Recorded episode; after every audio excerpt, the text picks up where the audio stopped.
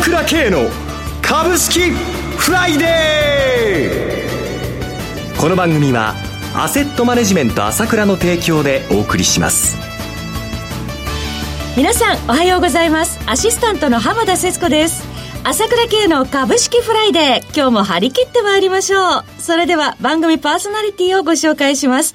アセットマネジメント朝倉代表取締役で経済アナリストの朝倉慶さんです。朝倉さんおはようございます。おはようございます。よろしくお願いいたします。よろしくお願いします。そして毎月第一金曜日はアセットマネジメント朝倉長谷川慎一さんにもお越しいただいてお送りします。長谷川さんおはようございます。おはようございます。よろしくお願いいたします。さて、朝倉さん、まあ、昨日まで開かれていた米朝首脳会談では、北朝鮮による非核化の合意、見送られたということですが、まさかの交渉決裂。本当ですね。意外でしたね。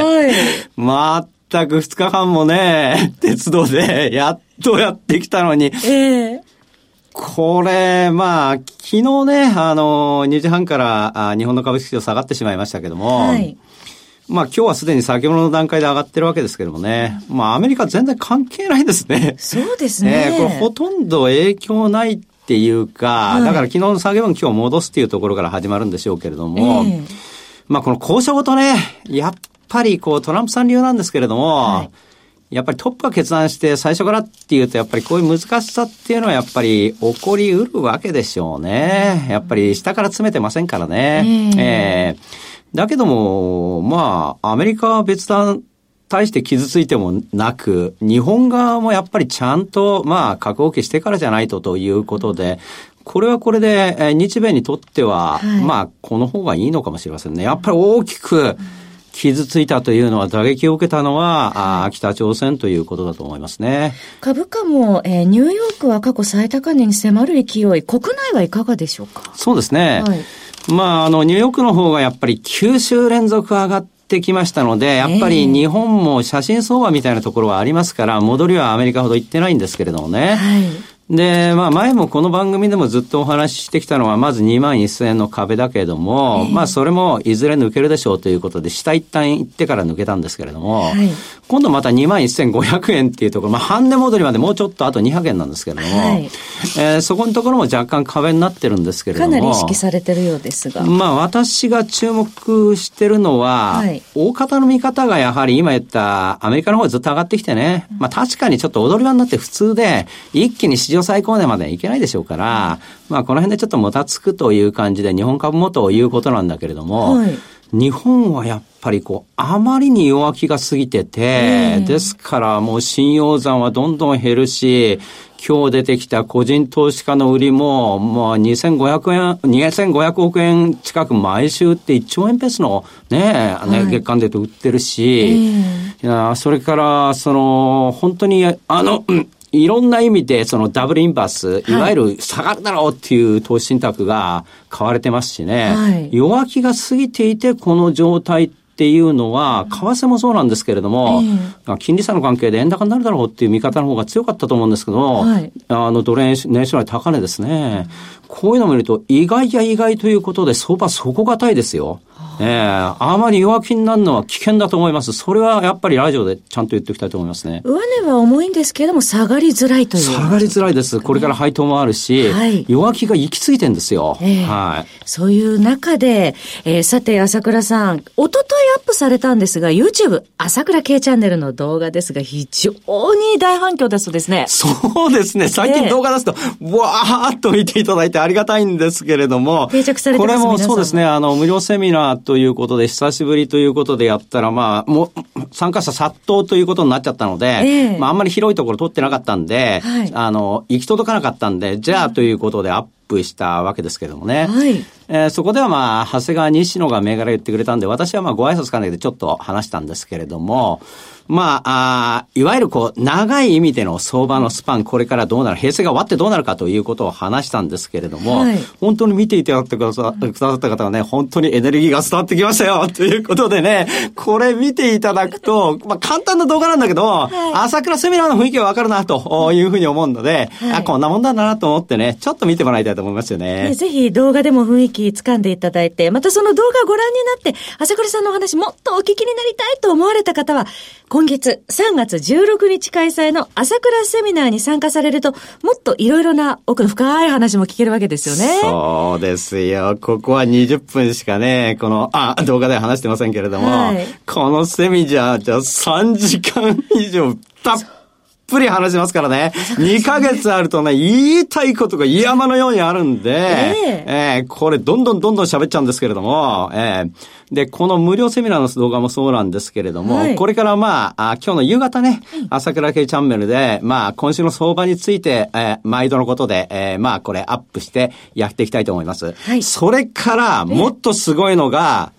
この昨年11月の私のセミナーしたんですけれども、はいここで、本当になんで米中がこんなになっちゃったのかと、中国に今までいいようにやらされたんだということをですね、はっきりですね、歴史的な事実を指摘してね、言った、あこのセミナー動画を多分昼までにアップできると思うので、これは必見ですよ。これを見れば、本当にわかるから、なんでこんな米中のこんなことになったのかと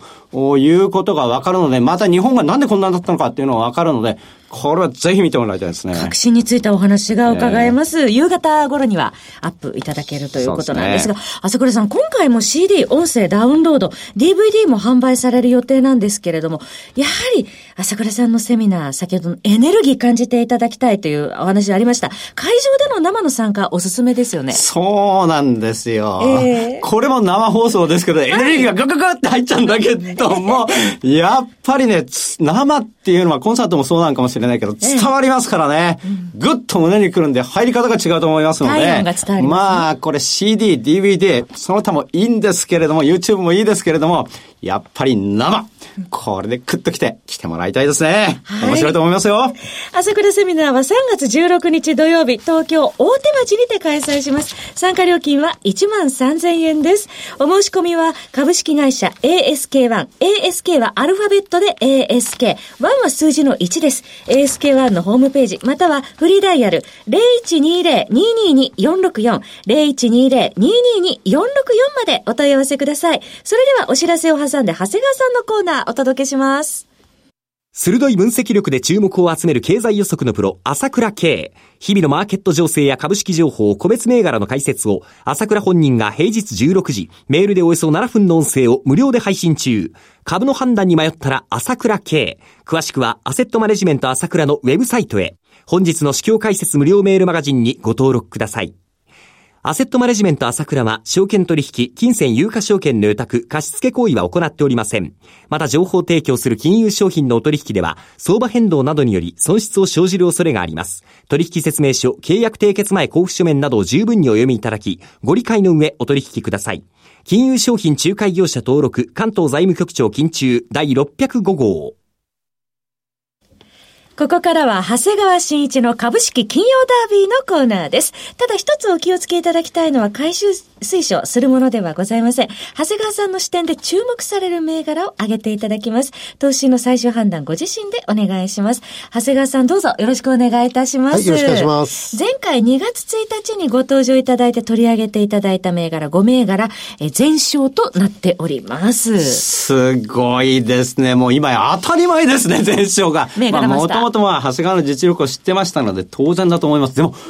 これ、銘柄の話、長谷川が YouTube でアップすると、はい、いきなり3000、4000ってみんな視聴するので、注目されてますね。本当に彼の銘柄知らないと、時代に乗り遅れちゃうかもしれないから、